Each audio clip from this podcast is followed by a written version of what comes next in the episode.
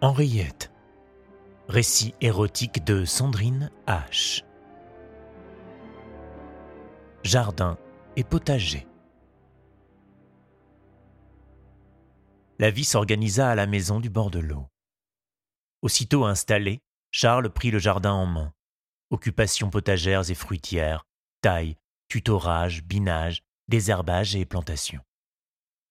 Henriette l'aida dans la taille des rosiers, mais elle s'occupa surtout de son intérieur. Il allait falloir être patient. L'argent manquait pour parfaire la décoration, le coût de leur ancien loyer étant maintenant réservé aux gages des domestiques.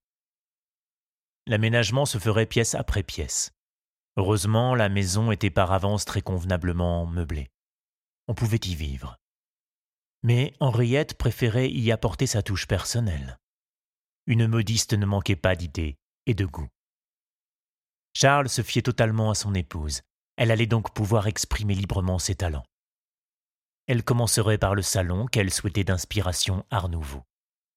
Plus tard, elle aménagerait le petit salon qu'elle voyait oriental. La salle à manger garderait son aspect Second Empire et la chambre du milieu, à l'étage, son style Louis-Philippe. Les deux autres chambres à la décoration plus hétéroclite et campagnarde resteraient en l'état tant qu'il n'y aurait pas d'enfants. La vaste cuisine était tout à fait fonctionnelle, lumineuse, aux murs blancs et au sol de tomates sang de bœuf.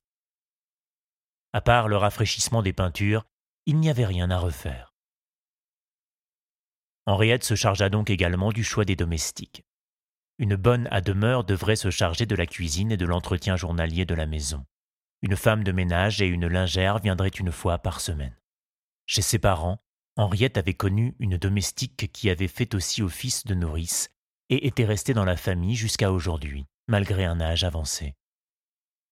Elle savait ce qu'il fallait attendre d'une employée de maison, et elle souhaitait contrôler entièrement la situation, jusque dans les moindres détails.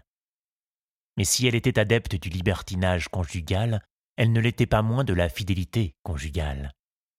Elle ne ferait pas entrer chez elle une autre femelle en chaleur. Elle employa donc une bonne femme entre deux âges, plutôt laide, les mains rouges et la poitrine sèche, mais joyeuse et courageuse, efficace et maternelle, sage surtout, discrète et sans malice. La femme de ménage, quant à elle, était une vieille voisine fripée.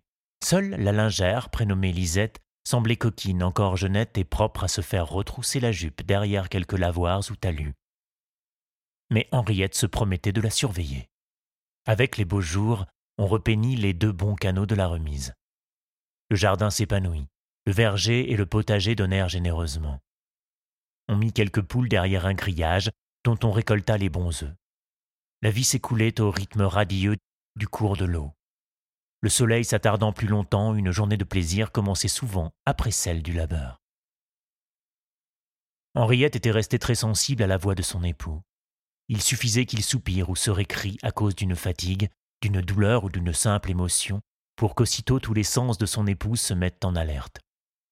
Cela faisait comme une décharge dans sa nuque qui lui donnait chaud dans tout le dos. Elle aimait surprendre Charles au jardin et l'écouter gémir en retournant la terre ou à âner en plantant un piquet ou fondant du bois. Alors, elle sentait son vagin se mouiller et se contracter. Oh, Charles. Elle frissonnait. Parfois, il la découvrait ainsi, un doigt dans la bouche, le regard perdu dans la contemplation des muscles de son homme en sueur. Elle respirait étrangement. Charles percevait alors le trouble de son épouse. Il ignorait d'où lui était venu ce désir, mais il le partageait aussitôt. Il souriait, lâchait tout, venait à elle, attrapait sa femme aux cheveux, renversait sa tête et mordait sa bouche à pleines dents.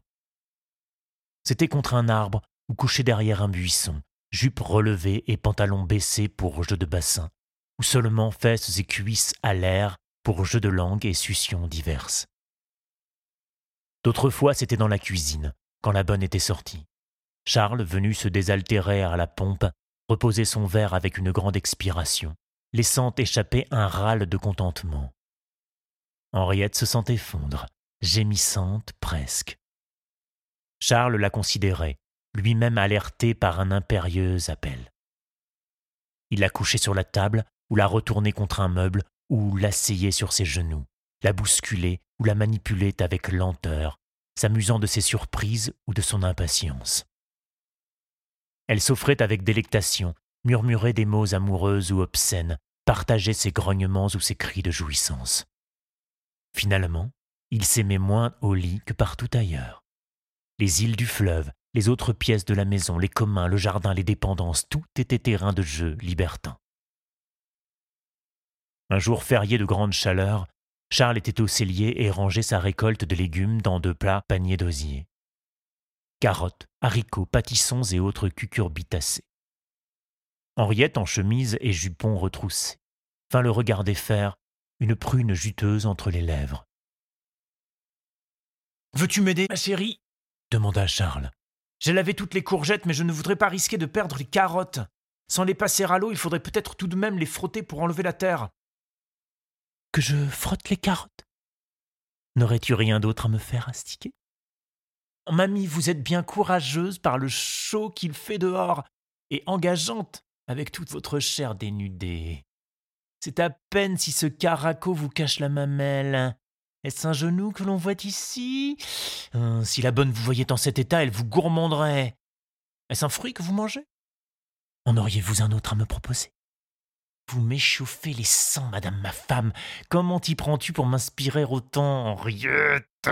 Viens, viens là, ma belle épouse, que je te tâte, que je te tête, que je me repèse de tout ce qui m'exaspère. Il la coucha sur les pommes de terre, ayant pris soin de les couvrir d'un tas de sacs de toile.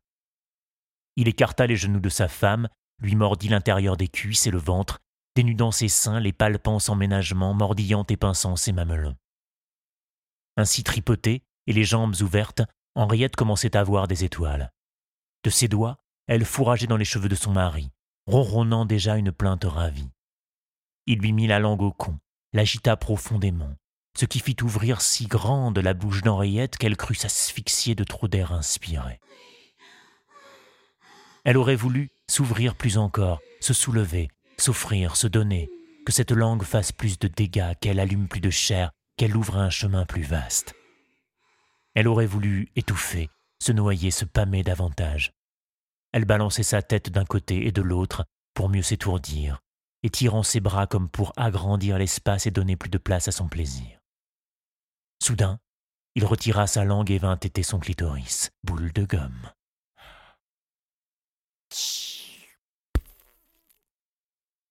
La violence d'un bouchon de champagne qui saute et toute la mousse qui pétille. Oui, c'est bien. Mais le tronc, le palais d'Orient, la vallée trempée, vide. Au secours, quelqu'un pour la remplir. La sensation au clitoris était de plus en plus aiguë et puissante, mais dessous, l'insatisfaction se faisait plus grande. Une bouche affamée criait famine. Inconsciemment, la main d'Henriette chercha du secours dans les corbeilles posées autour d'elle. Elle saisit une courgette, ni petite ni grosse, tout à fait adaptée à son point, tout à fait proportionnée à.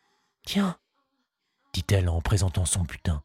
Mais ça Charles interrompit sa succion et regarda éberluer sa femme en transe, brandissant une courge luisante. Ça Où Là à la place de la langue, articula Henriette dans son essoufflement. Vite Il obtempéra, d'abord avec hésitation, puis avec grande lubricité. C'était frais, plus dur qu'un sexe d'homme, mais c'était lisse et cela rentrait merveilleusement, se logeait parfaitement dans son étui, et cela faisait faire de jolis oh, oh, avec la bouche arrondie, et de longs oui, oui, glissant sur la langue. Continue. Qu'elle vienne et revienne, qu'elle coulisse et huile la place. Charles, Charles, où es-tu? C'est ta langue là qui chatouille mon bouton des miracles. Les deux tout ensemble, c'est, c'est à mourir, Charles. Mon amour. Henriette en appuie sur les talons, incapable de contrôler un seul geste, entièrement gouvernée par des démons frénétiques, agitait fesses et bassins. Son orgasme explosa comme un feu de Bengale. La voûte du cellier faillit être soufflée par la déflagration et la peau du crâne de Charles arrachée avec tous ses cheveux. Mais tout n'eut pas le temps de reprendre sa place autour d'Henriette. Charles l'embrassait déjà sur la bouche. Il lui dit Je n'ai pas joui, moi. Charles, retourne-toi. Mais la courgette, laisse-la, où elle est Charles Eh bien, en voilà une histoire. Ce petit mari qui prenait d'incroyables initiatives. Qui lui avait appris tout cela? Était-il devenu un génial autodidacte? Mais comme c'était bon d'être l'objet de ses expériences, le jouet de ses nouveaux désirs. Oh Comme c'était troublant pour le cerveau transporté d'une jeune épicurienne. Oui, je vais me retourner et donner mon cul à baiser, et que personne ne s'avise de m'en empêcher. Je suis l'épouse de cet homme effronté et je lui dois obéissance. Fais de moi ce que tu voudras, Charles, mon mari, mon époux, mon prince. Oui. Charles cracha, saisit Henriette par la hanche, appliqua son vie humide et impatient à l'entrée humide de l'orifice anal et força.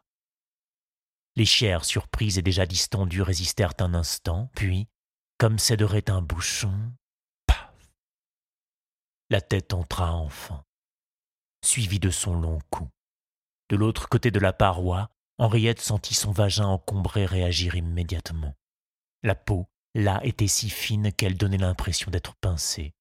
Mais surtout, tout le périnée semblait vouloir exploser, pressé, gorgé, envahi, empli jusqu'à la gueule. Jamais pénétration n'avait été aussi évidente. Henriette était pénétrée par Charles. Vraiment, complètement, entièrement. Il était en elle qui était toute petite, étroite, résumée à ce seul endroit d'elle-même où on pouvait la remplir. Charles était là, présent comme jamais, emplissant son corps, emplissant sa tête. Il avait pris possession de son esprit qu'il pouvait fouir à sa guise.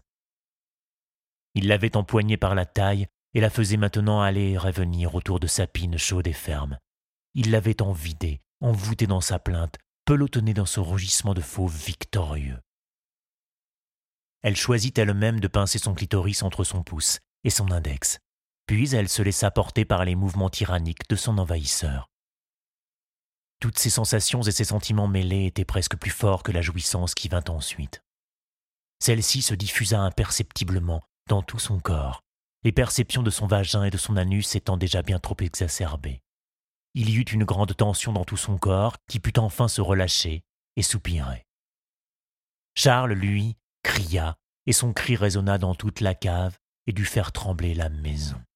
Sacre bleu Foutre Dieu la vache, nom d'un chien fichtre Henriette, c'était extraordinaire Jurait Charles. Mon cher et tendre Charles en se retirant et en libérant la courgette presque cuite, chaude et molle. Maintenant, il frottait les fesses de sa femme du plat de la main, comme pour effacer un méfait. Mais elle avait mal au genou et dut se relever. Alors, il la prit par la main, l'aspergea un peu en passant près du bassin d'eau de pluie, et l'entraîna jusqu'à leur chambre. Il l'allongea sur le lit avec lui. Et ils s'y endormirent, l'un contre l'autre, dans un bonheur consommé. Henriette ne voulut pas demeurer en reste. Charles ne serait pas le seul à prendre des initiatives érotiques.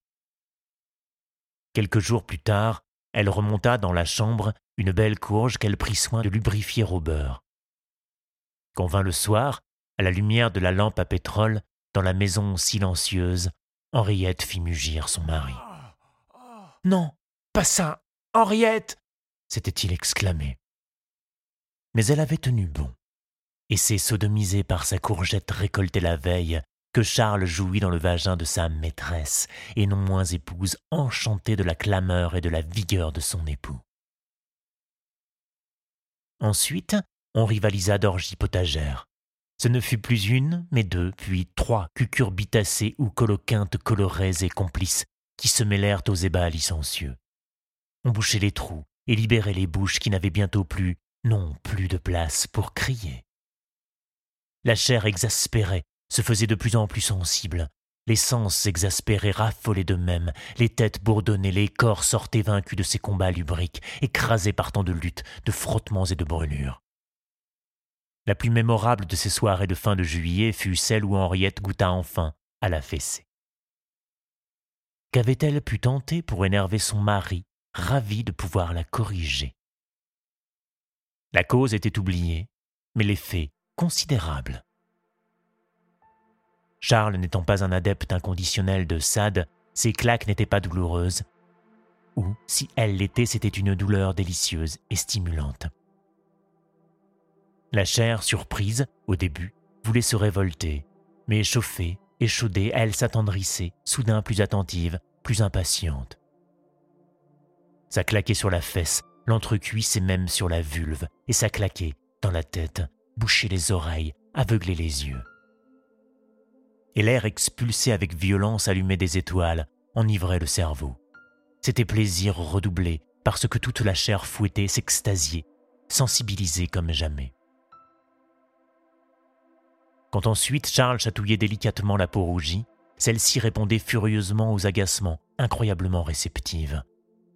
Mais la pénétration de l'air dans les poumons était une satisfaction nouvelle et toujours meilleure. Alors, quand on ne sait quoi commença à pénétrer les orifices survoltés d'Henriette, elle crut que la folie l'emportait. Elle haleta, poussant des cris de bête, agitant son corps comme un poisson électrique, griffant, arrachant draps et oreillers, suffoquée de plaisir insoutenable. Et lorsque, remplie de toutes parts, elle croyait que son corps ne pourrait jouir davantage, on la ça encore. Les muscles violentés se contractèrent violemment autour des phallus envahissants. Alors, le souvenir de Rosemary jaillit à la mémoire d'Henriette, comme la foudre éclaire soudain un paysage dans la nuit. Les petites fesses de Rosemary fouettaient, tressautant, se trémoussant et se contractant autour du phallus des dragons. Oh, Rosie, comme tu as dû jouir, petite salope. Rosie Magarce, ma sœur, ma putain de cœur. Henriette criait tant qu'elle s'en écorchait la gorge, désirant à la fois échapper à son tortionnaire et se soumettre plus encore à sa punition.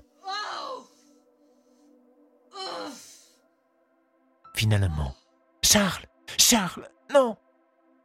Arrête, mon cœur va éclater, je n'en peux plus, Charles. Arrête. Encore un peu. Non, arrête Je deviens folle Charles, je t'en prie. J'arrête. Mais alors tu me prends dans ta bouche pendant que je lèche ton clitoris. Viens au-dessus de moi, victime complice. Je veux jouir encore de la vue de ce beau cul fessé si vertement et doublement baisé